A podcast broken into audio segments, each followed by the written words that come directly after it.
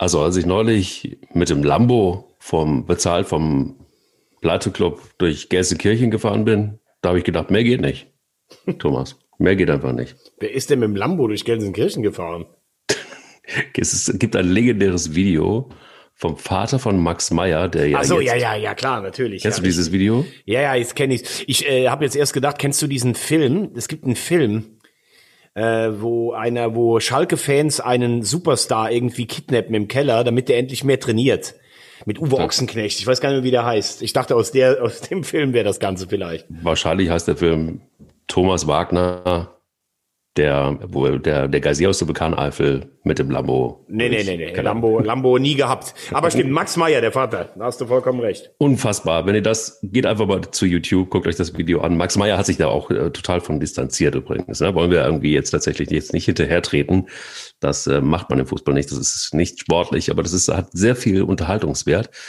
Und ähm, also ich muss schon sagen, dass man Max Meyer tatsächlich dann nach Köln holen konnte und das auch noch ablösefrei und das auch noch für ein Honorar, das eher so, naja, schlechte zweite Liga ist, das ist schon etwas, wo man sagen muss, okay, dafür braucht es vor allen Dingen ein bisschen wenigstens Eier. Wir brauchen Eier. Der Podcast mit Mike Kleiss und Thomas Wagner. Ich glaube, Eier braucht man dafür nicht, aber braucht man ist, nicht, okay. Nee, okay. nee, braucht man nicht, aber es ist ein äh, es ist ein äh, Transfer, den ich schon insgesamt ähm, doch eher positiv bewerte. Also mhm. Max Meyer hat ein schlechtes Image. Das liegt zum einen an diesen Geschichten, die du gerade erzählt hast. Zum anderen hat sein Berater damals beim Weggang von Schalke, äh, damals ja noch ein regelmäßiger ähm, Teilnehmer der Champions League, gesagt, Max Meyer kann bei jedem Weltklasse-Club spielen. Ähm, ich glaube, das hat ihm auch nicht gut getan. Wenn wir aber mal fair sind, dann muss man sagen, er war auf Schalke lange Stammspieler. Er hat es immerhin zum Nationalspieler gebracht. Er war Kapitän der Olympiamannschaft 2016, äh, die ein richtig gutes Turnier gespielt hat und erst im Elfmeterschießen gegen Brasilien verloren hat. Und ich habe Max Meyer eigentlich immer als Fußballer geschätzt. Vor allen Dingen, er ist ja jetzt nicht nur so ein Stehgeiger, sondern einer, der auch viele, viele, viele Meter macht. Ähm, also ich kann das schon nachvollziehen. Äh, so einen Spieler bekommst du natürlich jetzt nicht ähm, als äh, FC, ähm, auch wenn du natürlich jetzt sagen kannst, endlich ist er bei dem Weltklasse-Club, den sein Berater äh, angesprochen hat. Total. Bekomm, bekommst du natürlich nicht, wenn er keine Probleme hat. Er hat bei Crystal Palace kaum noch gespielt. Also das ist natürlich die Frage, wie wettkampfstabil bist du im Moment.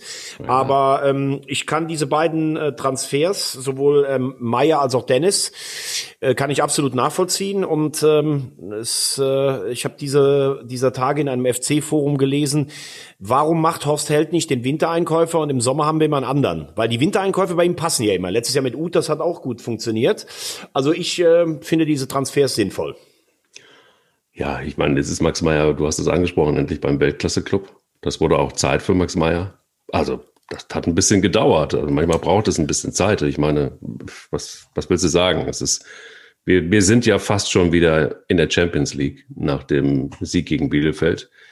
Wobei, lass uns das Spiel so ein bisschen zurückstellen. Ich glaube, ähm, auch ein interessanter Wechsel. Du hast es gerade eben auch schon so ein bisschen im, im unserem legendären Vorgespräch, äh, das Gott sei Dank niemand hört, angedeutet.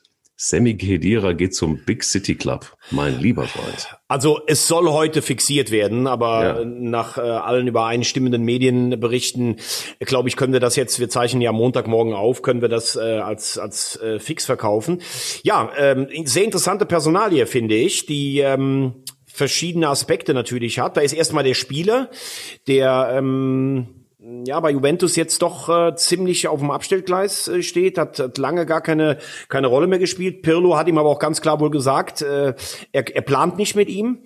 Ähm, dann selber Kidira, der finde ich, ob zu Recht oder zu Unrecht, das sollen vielleicht andere bewerten, auch immer so ein bisschen in Deutschland unterm Radar geflogen ist, denn er hat immerhin, also ich meine, er ist Weltmeister, ist Champions League Sieger mit Real Madrid geworden, war da lange Stammspieler, wobei damals in diesem Champions League Finale, da kam man nach einer langen Verletzung zurück, hat auch nicht besonders gut gespielt. Beim WM Finale war er auch verletzt, da ist ja dann äh, Christoph Kramer für ihn eingesprungen, allerdings war er beim legendären 7 zu 1 dabei und also wenn man das zum Beispiel vergleicht, Kedira mit Groß, ne, die ja beide im Ausland auch äh, Titel gefeiert haben, dann steht auf der einen Seite Toni Groß immer als der große, unumschränkte Weltklasse-Spieler und Kedira, wie gesagt, immer so ein bisschen unterm Radar. Ähm, wenn man sich aber mit, mit äh, ehemaligen Mitspielern von ihm unterhält, da gibt's ganz viele, die sagen, der ist unheimlich wichtig für eine Kabine, für eine Statik in der Mannschaft. Mir hat immer so ein bisschen das Tempo gefehlt. Gut, hat Groß jetzt auch nicht so. Ähm, aber ähm, Kedira hat sicherlich noch mal den Ehrgeiz, in Deutschland was zu zeigen. Berlin ist eine Metropole und äh, das fehlt, glaube ich, den Berlinern noch so ein bisschen. Ein Spieler, zu dem selbst ein verwöhntes Bürschchen wie der Kunja aufblicken kann. Wir haben sehr viele talentierte Spieler in der Mannschaft, aber scheint in der Kabine nicht so funktionieren. Und dafür könnte Kedira wichtig sein. Die Frage, die man sich stellen muss, ist er fit? für die Rolle, denn wenn du nur von reden wirst du keine Mannschaft hinter dich scharen können. Du musst dann auf dem Platz auch vorangehen. Ja, total. Vor allen Dingen, also ich meine, wenn jetzt diese Talfahrt von Hertha BSC so weitergeht, also irgendwie braucht es dann doch mal irgendwie so ein bisschen Input von, von, von außen. Ist das jetzt schon ein Wunsch von Paul Dardai oder ist das äh, schon vorher vorbereitet worden? Was denkst du? Das ist natürlich, ähm, also ich könnte mir vorstellen, dass die Kontakte vorher schon bestanden äh, haben, denn ähm, auch wenn man Michael Breetz jetzt relativ äh, stark und viel kritisiert, wir haben ja letzte Woche darüber geredet, ich sehe das Ganze nicht so negativ, ähm, kann man den beiden schon zutrauen, dass die auch gemerkt haben, es muss ein Schuss Erfahrung rein, es braucht eine strammere oder eine straffere Struktur in der Kabine. Und ich kann mir vorstellen, dass man sich vorher schon mit, ähm, mit Kedira beschäftigt hat. Es sind ja einige Sachen vorbereitet gewesen. Und äh, das jetzt ganz allgemein, äh, und Dada hat das ja dann auch nochmal gesagt, vielleicht viele interpretieren das als genüsslichen Seitenhieb gegen seinen ehemaligen Mitspieler Preetz, mit dem er sich am Anfang gut verstanden hat, dann irgendwann nicht mehr. Da der hat gesagt, unser Kader ist zu jung. Wir haben äh, zu wenig Erfahrung im Kader. Vielleicht würde man sich heute sogar Leute wie Schellbrett, wie Ibisevic fast zurückwünschen. Und mhm. deshalb, glaube ich, kommt man auf Kedira, der halt als Nebeneffekt dann auch noch einen, einen großen Namen hat. Das passt ja zu den Ambitionen von Hertha. Dada hat er jetzt die Aufstellung schon mal ganz schön durcheinandergewirbelt. Äh, hast du verstanden, warum er Schwolo rausgenommen hat? Ja, schon. Ähm, ich finde, Schwolo ist ein guter Torwart, ähm, der in Freiburg auch immer gut gespielt hat. In der Tat hat's mich aber vor der Saison fast so ein bisschen überrascht, dass äh, Schalke und Hertha an ihm dran waren. Also zumindestens klangvolle Namen, so war es ja vor der Saison auch noch. Äh, jetzt kommt übrigens gerade die Meldung rein, jetzt ist es klar, Kedira wird Berliner. Also ähm, von Guck daher, wir sind, ja, wir sind ja mal aktuell. Ähm, ich finde bei Schwolo, weißt du, was mir ein bisschen bei ihm fehlt? Das ist so diese, diese Ausstrahlung und Präsenz, die rein über eine Körpergröße hinweg geht. Also für mich ist ein Tormann immer dann äh, eine Erscheinung, wenn du als Stürmer, wenn du auf den zuläufst, so ein bisschen Schiss hast. Und ich glaube, du hast als Stürmer im Moment vor Schwolo noch keine Angst. Er hat solide gespielt, aber er hat, ich kann mich an kein Spiel erinnern, das er alleine gerettet hat. Und ein Torwart braucht ja, wie wir oft über Matchglück geredet haben, auch so ein bisschen Spielglück. Und ähm, ich glaube einfach, dass du als neuer Trainer kommst du, du versuchst hier auch ein paar Akzente zu setzen. Du wirst niemals eine Mannschaft fast so genau übernehmen wie der Vorgänger, die sie überlassen hat. Und Jahrstein hat eigentlich über Jahre gut gehalten bis zur letzten Saison. Äh, erfahren, die beiden kennen sich. Also das konnte ich schon nachvollziehen. Es hat mich eher so ein bisschen gewundert, dass er Klünter wieder in die Startformation reingeholt hat. Mhm. Aber das sind sicher nicht es so gab die. ein paar Verletzungen auch, ne? Also gab ein paar, paar Verletzungen. Aber, aber Klünter hat ja unter Labadia gar keine Rolle mehr gespielt. Ja. Ähm, Klünter ist ja, ich, ich weiß es gar nicht. Ähm, bin immer so ein bisschen bei ihm hin und her gerissen. Selten einen schnelleren Spieler gesehen und manchmal auch mit der Schnelligkeit gute Sachen gemacht. Aber fußballerisch doch sehr, sehr ausbaufähig. Aber gut, unter, unter Dardai hat das damals auch funktioniert. Aber Paul Dardai wird ja auch nicht müde, das zu betonen, dass seine Aufgabe noch schwieriger sei als damals, als er die Hertha auf Platz 17 übernommen hat. Ähm, es ist ja jetzt mittlerweile auch klar, er hat ja in seinem Vertrag wohl eine Klausel drin stehen. Er muss 40 Punkte erreichen. Dann wird der Vertrag nur fürs nächste Jahr auch. Wir beide hatten ja letzte Woche über die Vertragslänge Hä? gesprochen. Echt? Krass, oh krass, okay, das wusste ich echt nicht. Das ja. ist aber eine krasse Geschichte. Ja, was heißt krasse Geschichte? Er hat sich ja darauf eingelassen. Also wahrscheinlich hat man gesagt, okay, du bist jetzt der richtige Mann und du befeuerst die Hertha-Romantik so ein bisschen. Aber um zu sehen, dass wir nicht nur dies Jahr die Klasse halten, sondern uns dann weiterentwickeln, woran ja letztlich Bruno Labbadia gescheitert ist, wollen wir sehen, was du aus dieser Mannschaft rausholen kann. Und angeblich haben das beide Seiten unterschrieben. Das ist ein 1-5er Schnitt. Äh, dafür musst du jetzt 23 Punkte in 15 Spielen holen. Mhm. Und äh, ich glaube, in den nächsten Spielen, also jetzt kommen die Bayern, dann ist irgendwann auch Leipzig dran. Also das ist schon ein anspruchsvolles äh, Programm für Dada und für die Hertha. Kriegt er das hin? Also, das ist ja dann schon, das ist schon ein Wort. Was meinst du, wie schätzt du es ein? Also, sie werden auf keinen Fall absteigen, wenn du mich jetzt fragen würdest. Aber ich kann jetzt nochmal genau drauf gucken, damit wir jetzt hier auch keinen, ähm, keinen Mist erzählen, auf die nächsten Spieltage. Ähm, hier wieder auf meiner vielbeschworenen App. Und dann wird man schon sehen, wie schwierig die Aufgabe ist. Denn wenn du jetzt zu Hause, du spielst jetzt Freitagabend gegen die Bayern zu Hause, das ist jetzt, oder Quatsch, noch nicht mal am, äh, am ähm, warte mal, wann ist denn dieses Spiel? Ne. Doch, spielst gegen die Bayern. Dann spielst du in Stuttgart, die sind ja jetzt auch nicht so schlecht drauf. Und dann hast du das Heimspiel gegen Leipzig. Also das sind jetzt schon drei ambitionierte Dinger. Jetzt äh, verlieren wir gegen die Bayern, verlieren wir in Stuttgart, verlieren wir gegen Leipzig, was jetzt alles nicht unmöglich ist. Dann sind wir bei äh, 22 Spielen, immer noch 17 Punkten und dann würde es, glaube ich, wirklich nur noch knallhart um den ähm, um den Klassenerhalt gehen. Auf der anderen Seite traue ich den Berlinern noch zu, zu Hause gegen Bayern oder Leipzig zu punkten oder auch mal stabil stehend in Stuttgart zu gewinnen. Fakt ist aber, und deshalb glaube ich, ist die Klausel auch drin das war ja damals nicht nur Spinnerei. Die Hertha war stabil unter Dada, aber sie war relativ langweilig. Und er hat damals die spielerische Weiterentwicklung nicht geschafft. Jetzt soll er praktisch die Mannschaft retten und mit deutlich besserem Material besseren Fußball spielen lassen. Das ist schon eine ambitionierte Aufgabe. Ja, ist es in der Tat. Und ich, ich frage mich immer, ist es immer so gut? Ich meine, ähm, warst du eigentlich jemals mit einer Ex-Freundin nochmal dann zusammen? Ähm, schon noch mal zusammen, aber nicht mehr, nicht mehr, nicht mehr lange. Nicht mehr lange. Mhm. Also, also, du, weißt, warum ich das frage, ne? Ja, ja, also, ja. Aufgewärmte Sachen, ne? Aber ja, aufgewärmte Sachen. Oma, meine Oma hat immer gesagt, lass es, lass es, gibt mir Ärger. Funktioniert nicht. Oma hat immer recht gehabt. Ich finde, am Anfang hat es einen besonderen Reiz oder ja, vielleicht so. auch, wenn du lange auseinander warst und dann noch mal so zusammenkommst, weil natürlich immer irgendwie, wenn du jetzt nicht im totalen Desaster auseinandergegangen bist, immer noch ein gewisser Reiz da ist. Aber mhm. du kommst natürlich auch viel schneller an den Punkt, dass es wieder an den Stellen knirscht, äh, wo es früher schon geknirscht hat. Voll. Wie ist es mit, mit, mit der Liebe Dadai und Hertha? Ja, ich, wie gesagt, ich kann das, äh, das, das glaube ich, kann keiner sagen. Ähm, ich, ich bin überzeugt, dass er sie rettet. Ich bin aber überzeugt, dass sie mit Labadia nicht abgestiegen wären. Also von daher, den Rest muss, äh, der Rest muss sich einfach zeigen. Mhm. Aber es ist äh, tatsächlich äh, eine schwierige Aufgabe, vor allen Dingen bei dem Programm.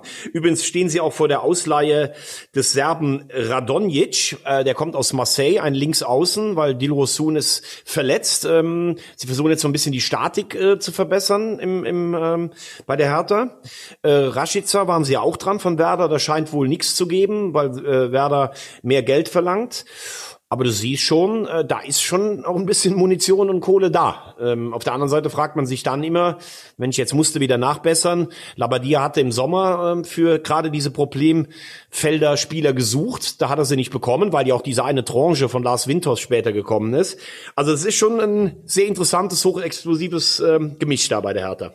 Wir haben ja so ein bisschen auch jetzt über sehr viel über Personalien gesprochen. Lass uns, das macht mir sehr viel Spaß ähm, nicht nur über deine Ex-Freundin zu sprechen, sondern auch vielleicht manchmal einfach auch mal weiter über Personalien zu sprechen. Warum bringt Christian Groß Hünte da nicht? Ja, weil er verletzt ist. Ähm, ja, aber ja, aber warte mal, wir haben jetzt irgendwie muskuläre Probleme irgendwie so, ne? Du hast gesagt, nee, er hat, er hat Wadenprobleme. Ich hab's, oder Wadenprobleme. Ich hab's nicht verstanden, dass er gegen Köln nicht auf der Bank war. Und selbst wenn er nur für fünf Minuten reingekommen wäre, damals als genau. sie klar überlegen waren. Aber äh, Mike, wenn wir fair sind, äh, wir sind ja beide keine Ärzte. Also wenn du jetzt, ich würde sagen, eine Wadenverletzung, naja, gut, ist nicht so schlimm. Auf der anderen Seite, wenn du dich im ersten Einsatz verletzt und hast eh nur für 16 Spiele untersch äh, unterschrieben und fällst dann sechs oder sieben Spiele aus, Meier hat gestern auch nicht von Anfang an gespielt. Ich glaube, das, das sollten wir uns jetzt wirklich aus der Ferne nicht zutrauen zu sagen. Ich hätte es einfach psychologisch wichtig gefunden, damals gegen Köln, dass er auf der Bank gewesen wäre. Jetzt kam er in Bremen rein. Ähm, sie haben jetzt ein Heimspiel gegen Leipzig. Ich glaube jetzt, dass auch die Zeit da ist, ihn spielen zu lassen. Äh, weil für Schalke wird die Situation halt auch immer immer prekärer. Also äh, wir haben, wie gesagt, nur noch 15 Spiele. Der Punkt war sicherlich wichtig in, in, äh, in Bremen für die Moral, dass du da in der letzten Minute nicht noch dieses Spiel verlierst, als das Abseitstor gepfiffen wurde. Und die erste Hälfte war ja echt gut von Schalke. Voll. Aber, aber die zweite war halt Grotte. Genau, ich habe nicht verstanden, was Werder da gespielt hat. Also äh, ich meine, du spielst gegen die Tabellenletzten zu Hause. Da kannst du dich ja nicht so hinten reinstellen, wie das Werder getan hat. Zweite Halbzeit war dann ganz anders. Da merkst du dann aber eben auch, wie anfällig dann auch so ein Nervenkostüm ist, wenn du plötzlich was zu verlieren hast. Aber so ein Punkt könnte ein Anfang sein. Jetzt hast du allerdings als Schalke auch so ein bisschen den Spielplan gegen dich, denn du spielst jetzt zu Hause gegen Leipzig, dann bei Union und dann gegen Dortmund. Und wenn du ehrlich bist, brauchst du in den drei Spielen schon vier oder fünf Punkte, um überhaupt nochmal mitrechnen zu können. Denn der Relegationsplatz ist neun Punkte entfernt. Das ist schon ein schönes Brett. Ja, also ich meine, trotzdem, ja, wir sind beide keine Ärzte und wir wollen jetzt nicht so vermessen sein und das alles besser wissen wollen, aber als du da irgendwie in, in den 80ern in Main über eine Wurzel gestolpert bist und dir so ein bisschen die Wade gezerrt hast, hast du dann hinterher nicht trotzdem Fußball gespielt? Ja, klar, aber das ist aber ja allgemein immer das, was man so sagt, ja, ey, früher, wir sind mit dem halben, wir sind mit dem äh, Bein unterm Arm sind wir da rumgelaufen und sowas. Ja, Ewald Lehnen hat noch weitergespielt, nicht? Ja, nee, nee, nee, nee, der hat da nicht mehr weitergespielt. Also nochmal, ich kann das nicht, ähm, kann das nicht abschätzen. Ich glaube nur, äh, unabhängig mal davon, ob er verletzt war oder nicht, dass es für Schalke damals in dem Spiel gegen Köln extrem wichtig gewesen wäre, wenn der Hunter aufgelaufen wäre, mhm. weil es halt auch einfach so einen Aufbruch gegeben hätte. Jetzt hast du Kolasinac und, und Hünteler, was man glaube ich schon fairerweise feststellen muss, ist, dass die Mannschaft auch nach vorne deutlich gefährlicher wirkt als noch unter Manuel Baum. Fakt ist aber auch, in, glaube ich, jetzt fünf oder sechs Spielen unter Groß vier Punkte nur geholt. Das ist einfach zu wenig. Du musst fast einen 1-5er-Schnitt holen. Wenn jetzt nicht eine Mannschaft wie Hertha oder Bielefeld komplett einbricht und keine Punkte mehr holt, weil der FC, kommen wir gleich auch noch dazu, ähm, halt im Moment die wichtigen Spiele gewinnt. Also wenn ich mit 30 Punkten in die Relegation, war ja meine Rechnung, so 30 bis 32, da ist schon noch eine Menge aufzuholen. Und dann muss jetzt auch Schalke mal ein Heimspiel gewinnen, wie Mainz vielleicht gegen Leipzig, womit keiner rechnet. Ja, hast du gesagt, aber ich meine, die, auch da nochmal die Frage, ist es nicht dann also gibt es noch eine Option, den Trainer nochmal zu wechseln? Also ich meine, will man wirklich mit, also ich meine, eins haben wir noch, immer noch so ein bisschen im, äh, gar nicht, ich glaube, das letzte Mal gar nicht drüber gesprochen, aber dass äh, Herr Tönnies dann doch wieder so etwas verdeckt mit einer, mit einer seiner vielen Firmen dann doch wieder finanzielle Unterstützung reingespült hat, äh, mit ein paar lächerlichen Millionen. Ähm, also da ist ja irgendwie dann doch irgendwie noch immer was möglich auf Schalke, aber ich habe immer noch nicht das Gefühl, dass der Feuerwehrmann äh, Christian Groß es dann doch reißt? Ähm, ich würde den Trainer nicht mehr wechseln, ähm, weil du natürlich dann auch, dann wär's glaube ich der fünfte Trainer schon in diesem Jahr, ähm, mhm. dann hast du auch noch mehr den äh, den Stempel Chaos Club und dann würden die Spieler würden dann ja irgendwann noch sagen, ähm, naja, also jetzt mal ganz ehrlich, äh, wie sollen wir bei so einem Verein, der so auf den Trainerwechsel überhaupt nicht auf die Leistung, du gibst den Spielern eigentlich ein Alibi damit. Also was man so aus Schalke hört, äh, ist so, Kabine und auch vom Umfeld, dass der Groß schon eine Respektsperson ist. Und nochmal, ich finde, dass die Mannschaft deutlich besser spielt als unter Wagner und unter Baum in dieser Saison. Ähm, er ist natürlich, auch das haben wir hier schon besprochen, er war zehn Jahre weg. Wenn er da manchmal in der Pressekonferenz so ein, zwei Namen nochmal so ein bisschen durcheinander bringt, ich finde das persönlich nicht schlimm, aber das wird natürlich auch registriert in so einem, ähm, in so einem ganzen Konstrukt. Ich glaube auch übrigens nicht, dass sich das jetzt noch ein renommierter Trainer antut. Ähm, weil jetzt auf Schalke zu gehen und zu sagen, okay, das ist ja eigentlich ein Himmelfahrtskommando. Ähm, ich würde es jetzt nicht mehr machen, weil ich schon das Gefühl habe, dass Groß die Mannschaft erreicht. Und man muss auch ganz klar sagen, die Mannschaft ist für Abstiegskampf nicht zusammengestellt und sie ist wahrscheinlich auch nicht so gut, wie sie vielleicht im Vorfeld von allen äh, bewertet worden. Also ähm, du kannst jetzt eigentlich nur noch hoffen, dass sie irgendwann mal zwei, drei Spiele am Stück gewinnt. Und die Leistung ist nicht mehr so weit davon entfernt, wie es vorher war. Also klares Nein für mich gegen nochmal für äh, nochmal einen Trainerwechsel. Was sagt das äh, wandelnde Fußballlexikon eigentlich aus der Historie heraus? Gab es äh, schon mal einen Club, der nicht abgestiegen ist mit acht Punkten zu diesem Zeitpunkt? Nein, das gab es aber auch schon nicht mehr als äh, mit sieben Punkten zur Halbserie. Wenn man das auf die Drei-Punkte-Regelung umrechnet, hat das kein Club jemals geschafft. Also statistisch sind Mainz und Schalke abgestiegen. Auf der anderen Seite auf Statistiken gebe ich dann nix, weil es gab schon mal, der KSC ist mal mit 38 Punkten abgestiegen und der HSV hat sich mal mit 27 Punkten in die Relegation gerettet. Also damals beim KSC gab es keine Relegation. Es kommt ja immer auf den Wettbewerb in der Saison ein. Und ich wiederhole mich da gerne. Ich kann mich nicht erinnern, erinnern, dass der, die Qualität im Bundesliga-Abstiegskampf schon mal so niedrig war wie in diesem Jahr. Und deshalb glaube ich nach wie vor, dass du mit 30 bis 32 Punkten eine Chance hast, in die Relegation zu kommen. Lothar Matthäus hat gesagt, 28 würden reichen. Aber Wann, wann hat er das gesagt? ah, zwei Wochen her, glaube ich. Ja, gut, da hat er, glaube ich, den Mainzer Sieg noch nicht da drauf gehabt. Der FC punktet auch. Man weiß nicht, wie das mit Bielefeld weitergeht. Aber 28 Punkte ist schon wenig. Das würde heißen, dass, äh, äh, dass Bielefeld nur noch elf Punkte macht und oder Hertha oder, oder der FC nur noch zehn. Das ist oh, schon, schon wenig, muss ich sagen, in 15 Spielen. Nach Lothars Rechnung wäre wär, wär Union Berlin auf jeden Fall durch. Aber das Ja, sage ich äh, hier schon seit zwei Jahren. Ja, gut, also das ist ja jetzt auch kein, das ist ja jetzt keine große, äh, also dass Union äh, so eine gute Rolle spielt, wie du es vor der Saison prognostiz- prognostiziert hast, das ist, das ist toll, aber äh, da brauchen wir jetzt nicht mehr drüber zu reden. Also für mich ist, beginnt tatsächlich bei Hertha die Abstiegszone. Also ich glaube selbst, dass Werder nicht mehr unten reinrutscht, weil sie dann doch immer zu Hause noch irgendwie einen Punkt holen und auswärts ab und zu mal was. Also Hertha, Köln, Bielefeld, Main, Schalke, das ist die Abstiegszone. Ist jetzt nur die Frage, wer in die Champions League kommt und äh, der Wunder Terzic hat ja dann doch wieder zugeschlagen. Nee, aber lass uns, lass uns ja trotzdem, bevor wir Champions League, lass uns ganz kurz noch die Abstiegszone ähm, abschließen. Äh, Okay. Dein FC gewinnt 3-1 gegen Bielefeld. Ja, Glück, ne? Also du bist ja derjenige, der immer sagt, als weiser Trainer aus der Eifel, dass es äh, immer auch sehr viel Spielglück braucht. Und ich glaube, wenn diese Saison das Glückshormon und gleichzeitig der Glückspokal ausgegeben wird, dann ist es beim ersten FC Köln zu finden, oder? Also ich meine, ich fand das Spiel jetzt tatsächlich ganz klar so, dass Bielefeld äh, doch die de deutlich besseren Chancen hatte, aber glücklicher war der FC. Und ich habe Also- keine große Verbesserung im Spiel von, von des ersten FC Köln gesehen, ehrlich gesagt. Also es war, es war, finde ich, in Teilen schon mutiger. Ich fand es insgesamt für, für ein Spiel, wo so viel auf dem Spiel stand, was äh, eigentlich hat das, finde ich, einen erstaunlich hohen Unterhaltungsfaktor. Ähm, ich bin bei dir, äh, wenn man sich zurückerinnert. In Dortmund haben alle gesagt, wenn du da hoch verlierst, dann ist Gistol wahrscheinlich auch weg. Gewinnt man 2-1 nach zwei Standardsituationen und nachdem Dortmund in der Schlussphase schon einiges auch liegen lässt. Aber gut, dass du Glück in Dortmund brauchst, um zu gewinnen als FC, das ist dann auch klar. In Mainz war okay der Sieg, in in Schalke, da müsstest du heute noch jeden Tag 100 Kerzen im Dom anzünden. Das Spiel verstehe ich bis heute noch nicht, wie man das gewinnen konnte. Und gegen Bielefeld war es so, dass man auch sagen muss, der FC hat die zwei ersten Torchancen genutzt. äh, Bielefeld nicht und Bielefeld hatte richtig gute Chancen, sogar bis zum Schlusspfiff. Das kann auch unentschieden ausgehen. Fabian Klos hat es dann richtig gesagt. Der FC war konsequenter. Ähm, man könnte aber jetzt auch als FC sagen, das war jetzt der, glaube ich, vierte Saisonsieg. Wenn du immer die als Endspiele apostrophierten Spiele gewinnst und wenn du immer, wenn du eigentlich mit dem Rücken zur Wand stehst, lieferst, dann ist das irgendwann auch eine Qualität. Wie immer Glück der Bayern auch irgendwann auch Können ist. Also man, man sagt ja, wie Hermann Gerland hat das gesagt, immer Glück ist irgendwann auch Können. Deshalb, äh, ich finde das, was der FC spielt, äh, ist wirklich nicht schön in dieser Saison, aber trotzdem nötigt es mir einen gewissen Respekt ab, dass sie ja die entscheidenden Spiele tatsächlich dann gewinnen. Das ist auch eine Qualität.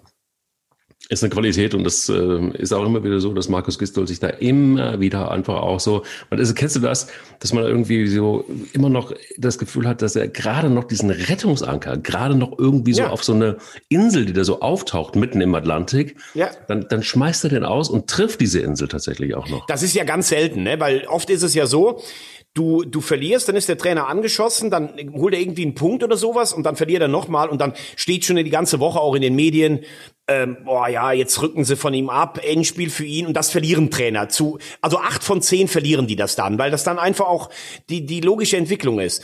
Und dass er das immer wieder zumindestens äh, ergebnismäßig rumreißt, spricht zumindest dafür, dass die Mannschaft ihm folgt. Weil für die Mannschaft wäre es dann noch irgendwann ein einfaches zu sagen, okay, dann verlieren wir das Spiel, dann ist der Alte weg. Also das äh, machen sie schon gut äh, in Köln. Ich habe ja, hab ja schon oft das hier kritisiert, diese völlige Ambitionslosigkeit. Für uns ist Platz 15 wie die Champions League. Aber da passt dann nichts dazwischen, zwischen Horst Held, dem Trainer und der Mannschaft. Und deshalb wird es, ich lege mich da weiterhin fest, sie werden 14. oder 15. und nicht absteigen. Sage ich übrigens schon die ganze Zeit. Äh, Thema Weiterentwicklung, glaube ich, können wir in der Konstellation vergessen, aber absteigen werden sie auch nicht. Sehe ich noch nicht so ganz optimistisch wie du. Ich bin äh, nach wie vor dabei, dass, dass es sehr knapp wird und ein enges Höschen und hinten raus werden sie wahrscheinlich dann doch noch in die Relegation müssen, weil das auf Dauer, finde ich, kann nicht gut gehen. Also der Rettungsanker ist gut und ich bin da komplett bei dir. Ich finde es auch gut, dass es jetzt erstmal so passiert ist. Ich finde auch gut, dass die Mannschaft hinter diesem Trainer steht. Das hätte auch ganz anders sein können, bin ich auch komplett bei dir. Denke aber auch, dass es für den Nicht-Relegationsplatz, also dann doch wirklich nichts mehr mit dem Abstieg zu tun haben zu wollen, etwas mehr braucht. Und äh, vor allen Dingen, weil es da einfach im direkten Umfeld auch Mannschaften geht, gibt, und dazu zähle ich nach wie vor auch Bielefeld, Bielefeld die durch, ne? gekämpft haben. Die sind durch. Ja, okay. Die sind natürlich durch. Nicht. Aber, aber trotzdem, also so wie die auch aufgetreten sind, wie Arminia aufgetreten ist, das, ist, da ist die Messe noch nicht gelesen. Und, und die unteren Ränge, da muss man noch, glaube ich, ganz viel an Überraschungen denken. Ich bin auch bei Mainz noch nicht derjenige, der sagt, die sind klar weg vom Fenster. Das, dafür ist es noch, lass mal noch zwei, drei Spieltage warten. Nee, nee, das kann, äh, das war, in Stuttgart war das auch okay, in Leipzig letzte Woche stark, aber du musst natürlich immer, und das ist wirklich ein Satz fürs Phrasenschwein, der stimmt, du hast einen Abstand zum rettenden Ufer und die Spiele werden immer weniger. Das ist halt das Problem. Ne? Also jetzt ist es nicht mehr wie in Schalke nach Spieltag 5, wo du sagst, das wird irgendwann besser. Ne, es wird halt nicht besser und das ist das Problem in der Abstiegszone. Ist es. So, dann lass uns mal ein bisschen hochrücken. Du wolltest über auch- deinen Freund Edin Terzic sprechen. Willst du Wunderteisic oder willst du Wunderflicki? Äh, ich, äh, du wirst mich davon nicht mehr runter, äh, runter äh, von diesem Stempel. Weil du ja immer so tust, als wenn ich gegen Terzic gehe. Ich bin ja eher gegen das Gelaber aus der Mannschaft gegangen und so im Umfeld. Ja, sie lagen zurück, aber die Leistung war gut gegen Augsburg. Ähm, es ist ja auch oben eng. Also da setzen sich so die bisschen die ersten sieben Mannschaften ab. Und, und da Mannschaften wie Frankfurt und Wolfsburg richtig gut unterwegs sind und in dieser eng getakteten Saison keine Doppelbelastung mit dem Europapokal haben. Also da wird Wolfsburg das peinliche Aus gegen Athen in der Euroleague-Quali fast noch zum Segen. Ähm, wird das kein Selbstgänger für Dortmund. Das muss man ganz klar sagen. Also ich sage, die Bayern werden Meister und Leipzig wird Zweiter. Aber danach sind dann eigentlich nur noch spielen sie zwei aus fünf für die ähm, für die äh, Champions League. Zwei kommen in die Europa League, also Pokalsieger und der fünfte.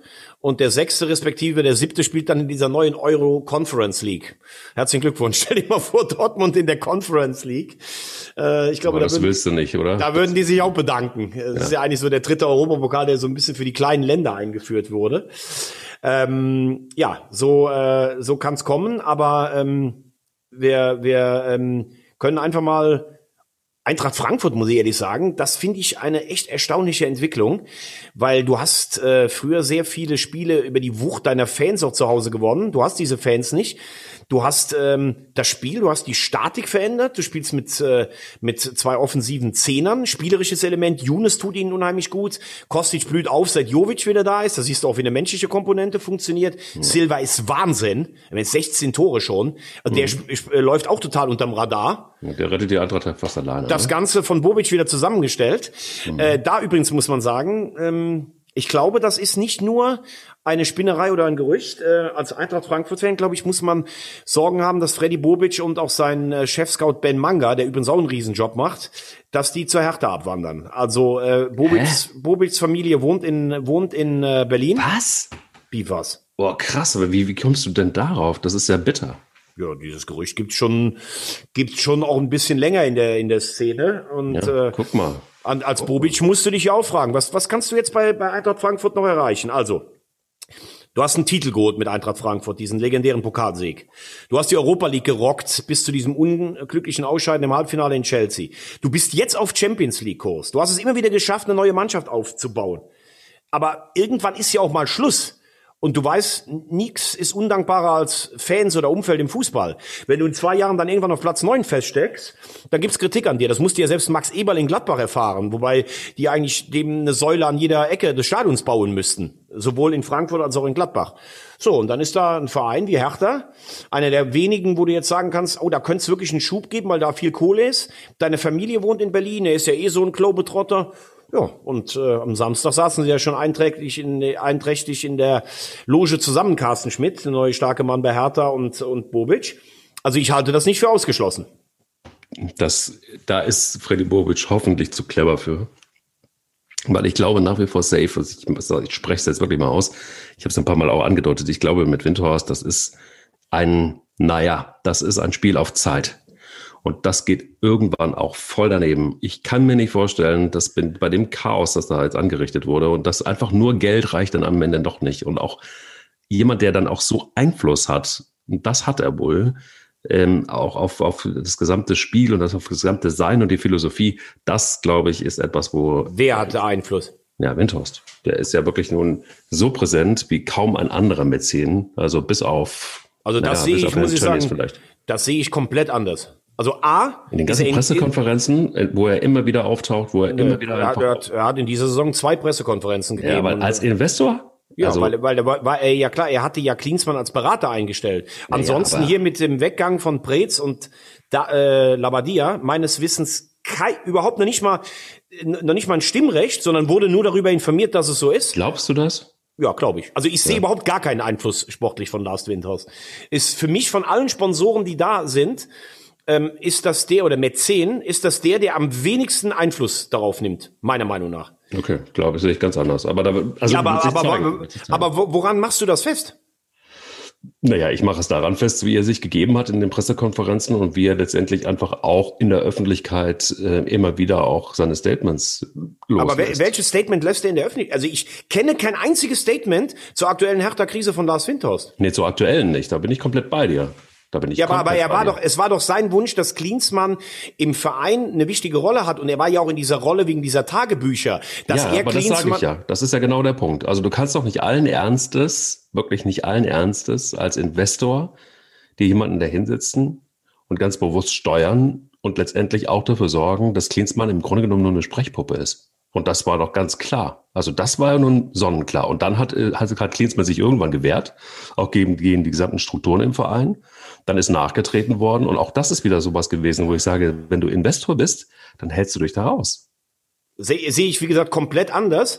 Ähm, er hat, er sagt selbst, er hat keine Ahnung vom Fußball.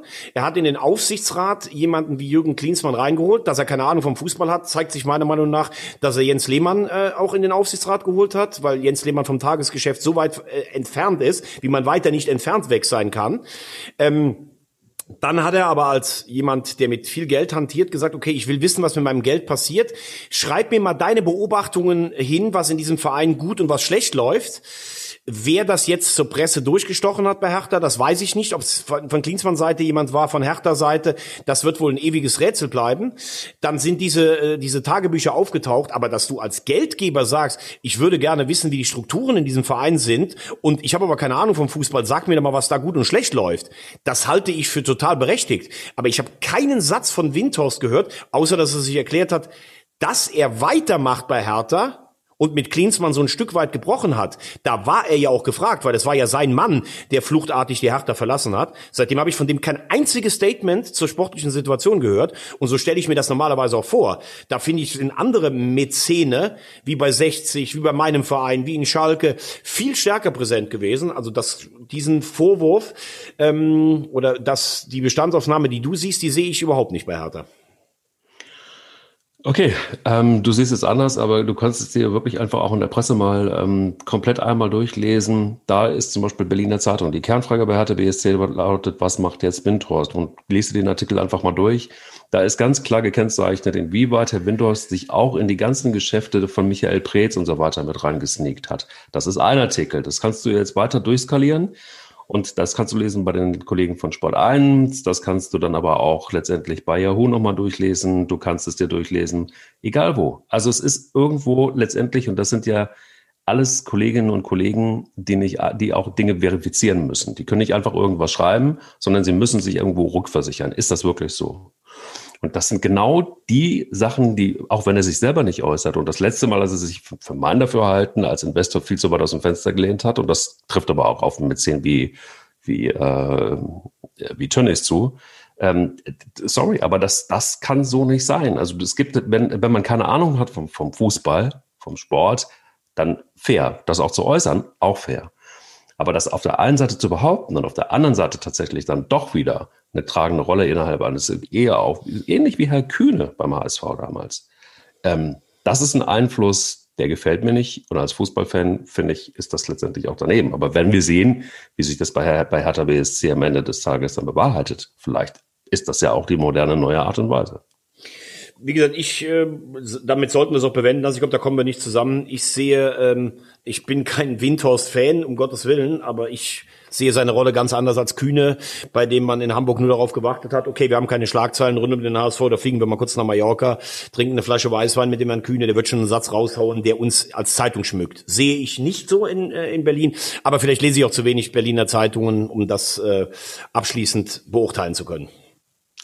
Lass uns mal reden über das, was vorne so stattfindet. Du hast es vorhin angesprochen, nämlich der VfL Wolfsburg. Du hast immer schon gesagt, Jörg Schmatke, mega guter Typ, ähm, der Ahnung vom Fußball hat und der jeder Mannschaft auch helfen kann. Und so scheint es auch zu sein. Guck dir die Tabelle an und zack, steht man da auf einem Platz drei und nur noch mit drei Punkten Abstand zu, zu Leipzig. Ja, Wahnsinn. Also das ist wirklich, äh, das ist wirklich Wahnsinn. Die gewinnen ihre Spiele zu Hause ähm, ganz solide. Äh, die holen auswärts was mit. Die waren dieses Jahr gegen gegen Dortmund und Bayern echt in den Spielen fast auf Augenhöhe. Die haben mit Weschhaus einen überragenden äh, Stürmer, wie ich finde. Äh, also ganz klar für mich äh, unter den ersten sechs ich glaube, dass nachher dann hinten raus, wenn vielleicht jemand äh, ins Laufen kommt, wie Dortmund wird schwer, den vierten Platz zu halten. Aber ähm, wir haben das ja letzte Woche auch schon thematisiert, ähm, dass äh, dieses Konstrukt zwischen Trainer und Sportvorstand, Glasner hat die Einkaufspolitik kritisiert, dass das trotzdem so geräuschlos weiterläuft, äh, das finde ich schon bemerkenswert. Glaube ich, geht aber auch nur in Wolfsburg, weil wenn wir ehrlich sind, außer der Wolfsburger Allgemeinen Zeitung interessiert dann Wolfsburg auch weiter niemanden. Das ist halt dann auch so. Ähm, aber die machen einen guten Job da. Äh, wir haben auch ein bisschen die Zahlen noch nicht mehr alle Gehälter wie früher. Äh, das ist wirklich beachtenswert. Jörg Schmatke kann einfach Europa. Das muss man fairerweise festhalten. Kann Julian Nagelsmann das auch? Ja klar, Julian Nagelsmann, äh, ich weiß nicht, ob er Meister wird mit Leipzig. Ähm, wir haben ihn gelobt äh, für seine Taktik beim Bayern-Spiel, auch in der Champions League. Er hat jetzt ein paar Mal unentschieden gespielt oder in Mainz verloren, das war zu viel. Trotzdem wirken sie als von all den Verfolgern am, am äh, stabilsten. Aber sieben Punkte auf die Bayern, boah, das kann ich mir nicht vorstellen, dass sie das noch aufholen. Sie werden, glaube ich, Zweiter und das ist dann ein Erfolg, weil Platz zwei ist ja eigentlich immer so, da gibt's die zwei natürlichen Aspiranten, Leipzig und Dortmund. Dortmund hat jetzt zweimal die Nase vor vorne. Ich glaube, dieses Jahr wird's Leipzig. Ähm, und das ist halt auch die Frage. Will dann äh, Nagelsmann mit Leipzig diesen letzten Schritt gehen, um deutscher Meister zu werden? Er liegt er vielleicht doch noch als zweiter Kandidat neben Rose den Avancen von, von Dortmund? Weil ich glaube, er könnte auch die Sehnsucht nach äh, Vollgasfußball in, in Dortmund befrieden. Oder geht er als nächsten Schritt ins Ausland? Weil er natürlich auch, äh, ja, weil er natürlich auch stark gefragt ist äh, bei internationalen Topclubs.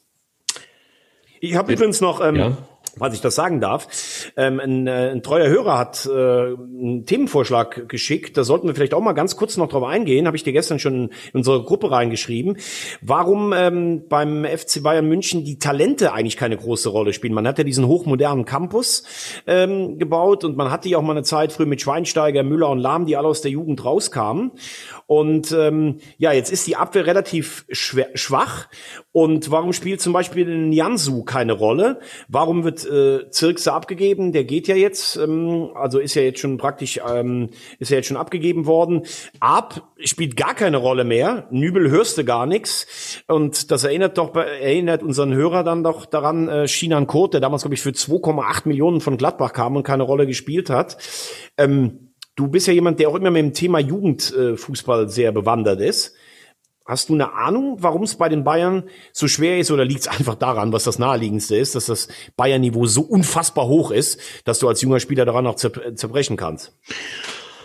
Hab mir über die Bayern so ein bisschen Gedanken gemacht, auch das, als du das in die, in die Gruppe reingeschrieben hast und muss ganz ehrlich sagen, ich hab, bin zu einem Schluss für mich zumindest gekommen. Könnte es sein, ich stelle mir jetzt einfach mal offen die Frage, dass es eine komplette Zweiklassengesellschaft gibt innerhalb dieses Vereins, weil ich habe, und das habe ich dir erzählt, auf Clubhouse, äh, dieser neuen verrückten Social Media App, wo man nur Audio und Moderatoren hat und man kann zuhören, aber man Ach, kann. Ach, wie schlimm ist das, dass ich nur ein Samsung-Handy habe und da nicht mitmachen kann bei diesem ja, wahnsinnig tollen Clubhouse. Vielleicht hat, hat der ein oder andere von euch da draußen irgendwie mal ein iPhone für Thomas Wagner übrig. Ich habe jetzt eins, aber ich kann es noch nicht ausstanzen, weil der Laden zu ist. Ich lasse mir noch ein bisschen Zeit, bevor ich da von Clubhouse weggeschwemmt werde.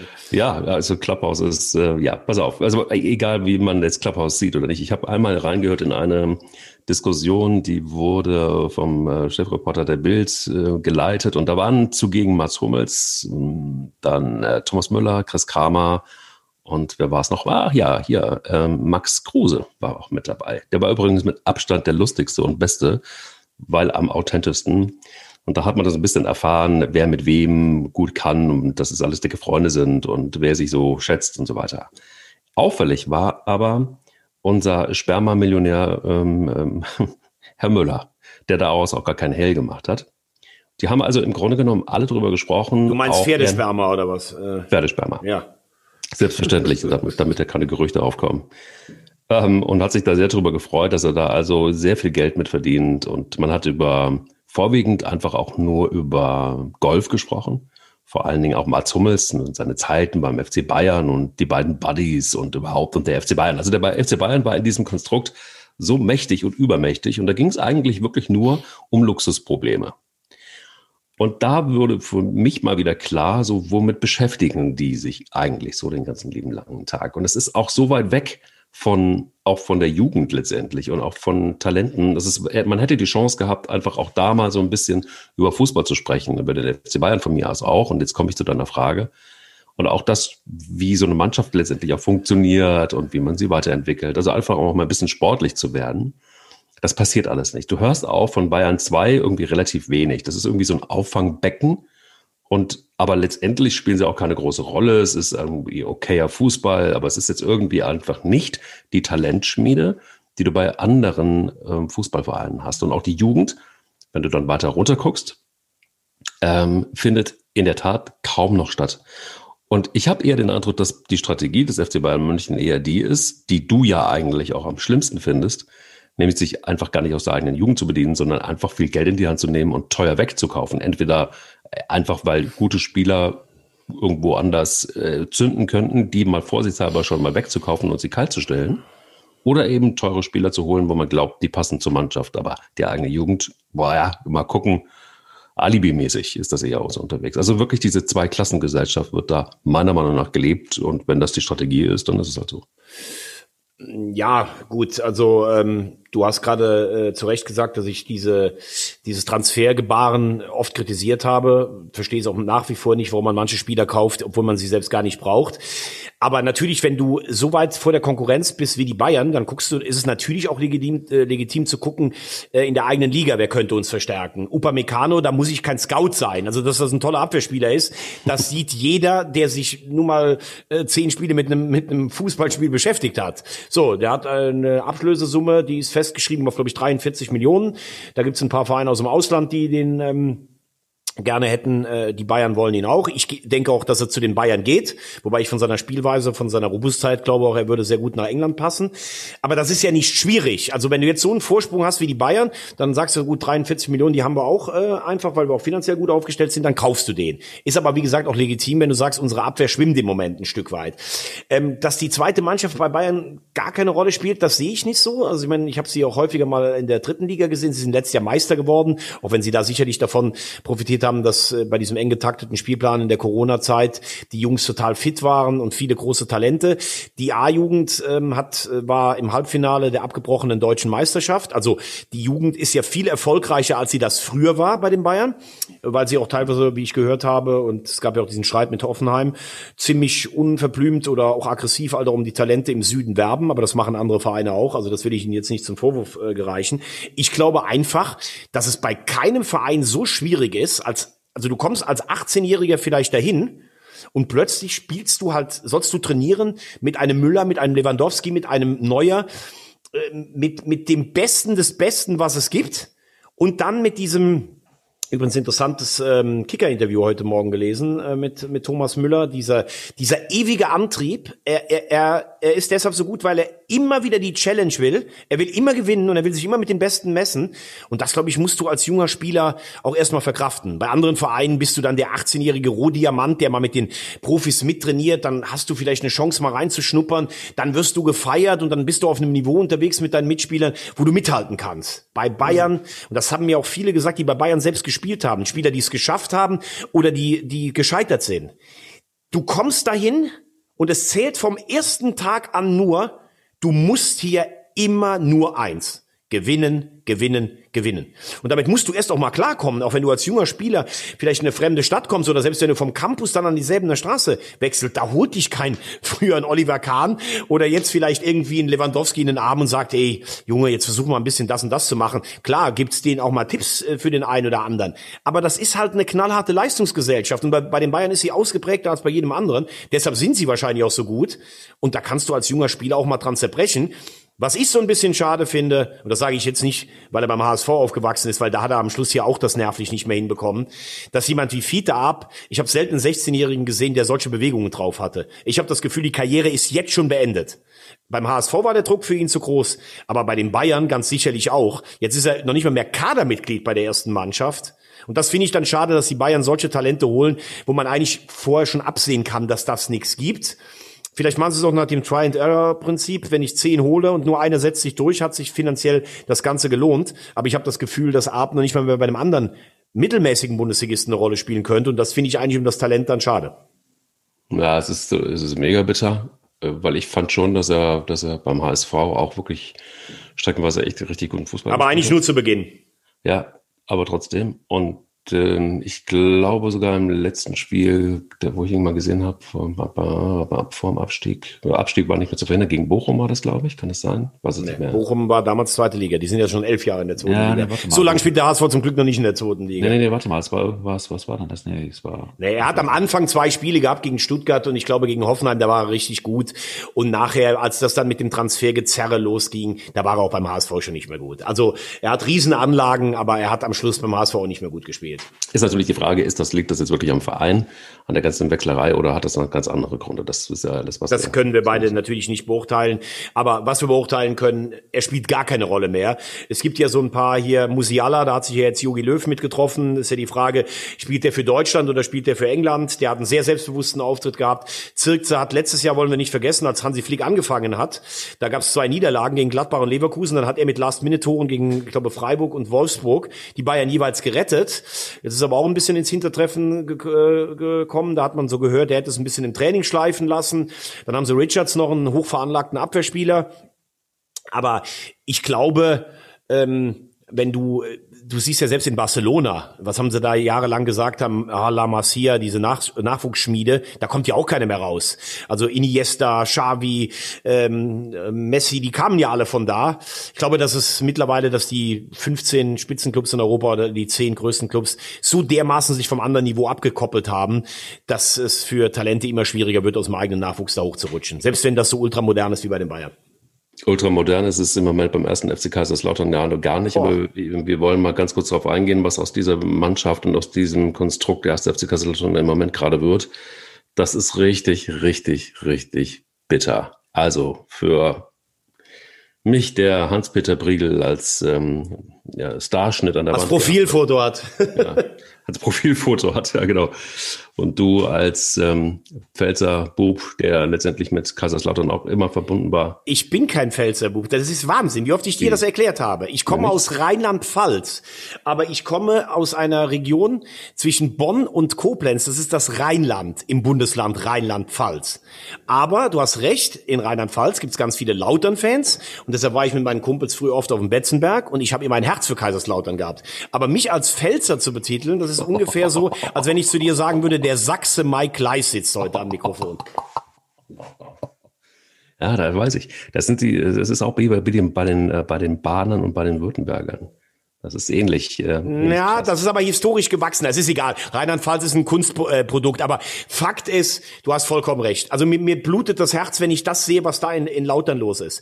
Also über dieses vor sich hin modernde Stadion mit dem, mit dem ekligen Abwassergeruch habe ich ja schon oft genug auch mal was gesagt. Das ist wirklich, wenn du auf den Betzenberg kommst, das hat mit dem Betzenberg, den ich Anfang der 90er erlebt habe, mit 34.500, hat das nichts mehr zu tun.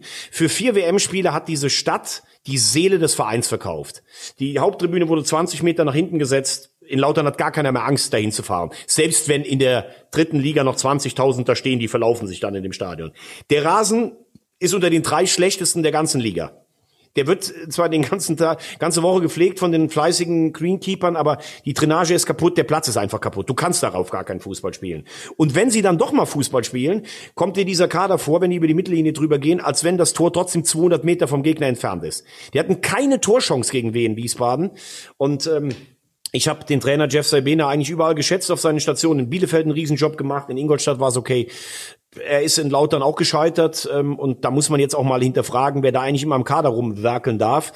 Ähm, Boris Notzon war früher, galt als ja, als Talentsichter und Scout-Ikone unter Christoph Daum, aber der hat jetzt so viele Transferperioden äh, Zeit gehabt, einen Kader zusammenzustellen. Allerdings wurden dann auch, der Kader wurde für Schommers zusammengestellt und der Vorkader wurde für Fronzek zusammengestellt. Es ist einfach ganz schlimm. Und wenn du die Leistung am Samstag gesehen hast, dann musst du davon ausgehen, dass der FCK selbst in die vierte Liga absteigt und dann ist irgendwann auch, dann ist irgendwann auch Schluss. Den Verein wird es zwar geben, aber vierte Liga, ich bitte dich, das ist ja Wahnsinn. Ja, aber Boris Notzon soll jetzt mit der neuen Trainerfindung, mit dem Prozess zumindest nichts mehr zu tun äh, zu haben, sagt jedenfalls Markus Merck, der, der, der, der jetzt tatsächlich. Äh, ja, Markus Merck muss jetzt auch mal liefern.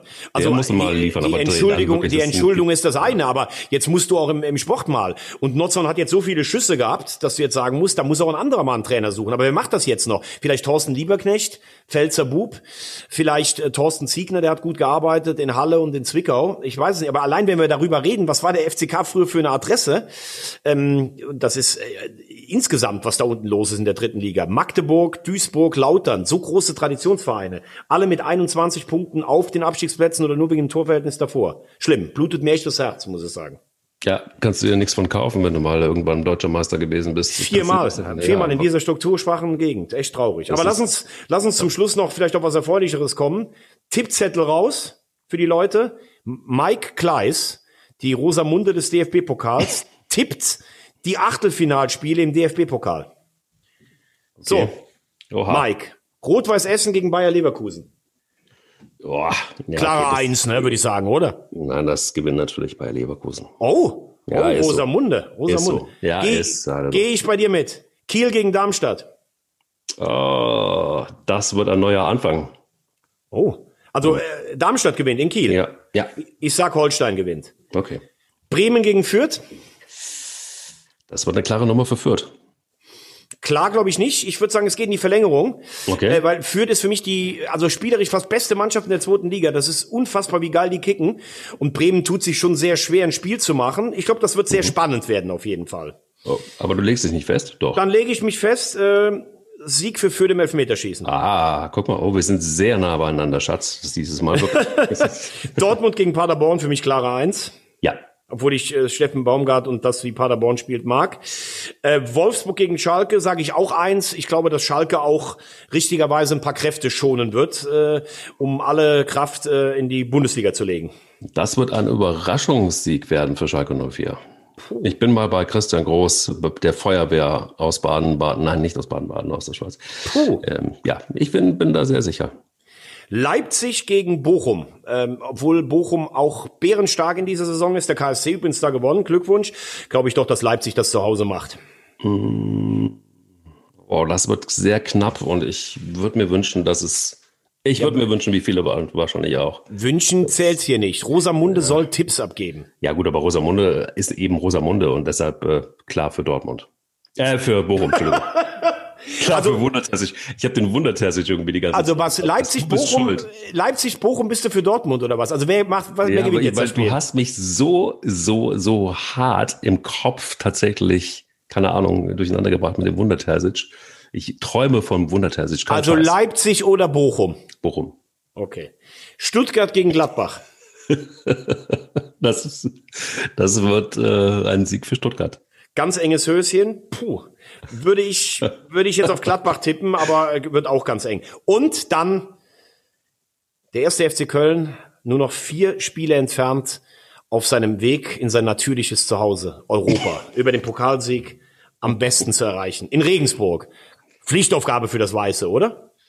Pflichtaufgabe, auf jeden Fall. Ähm, das wird aber sehr knapp werden. Das wird sehr, sehr knapp werden. Aber es wird ein Sieg für den FC. Es wird ein Sieg für den FC. Thorsten, was sagst du, unser Technikchef? Auch, also ganz ehrlich, so bräsig und arrogant kann nur ein FC-Fan am Montagmorgen abwinken. Also für den ist Regensburg gar kein Thema. Ich sage äh, enges Höschen, Verlängerung für den FC. Oh, Okay. Lächerlich ruft aus dem Hintergrund. Lächerlich, ja, na gut, das ist, ja. Ja, ja, genau. Ja, und äh, wenn man diesen Zettel von Mike Leis jetzt ausfüllt, für fünf Euro gibt's 18.624.000 und 127 Euro. Ihr solltet das auf jeden Fall mal machen. Finde ich auch.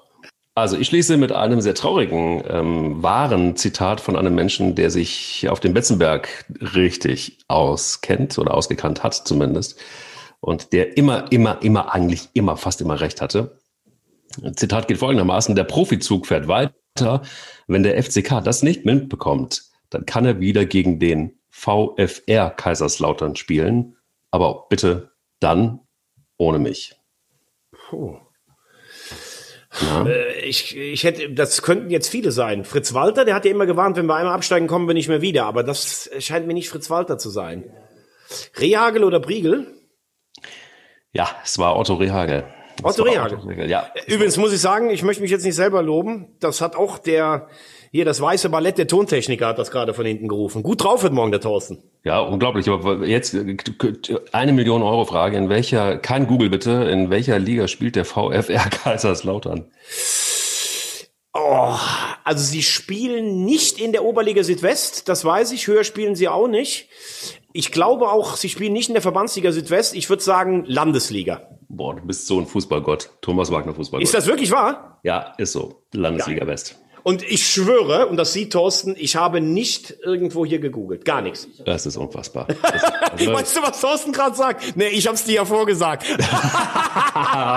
und wenn jemand Eier hat, dann ist es unser Technikchef. Definitiv auf jeden Fall. Heute Morgen ist es so. Deshalb Shoutout genau. an Thorsten. Bender. Und wenn es einer hat, dann er. Wir haben Eier.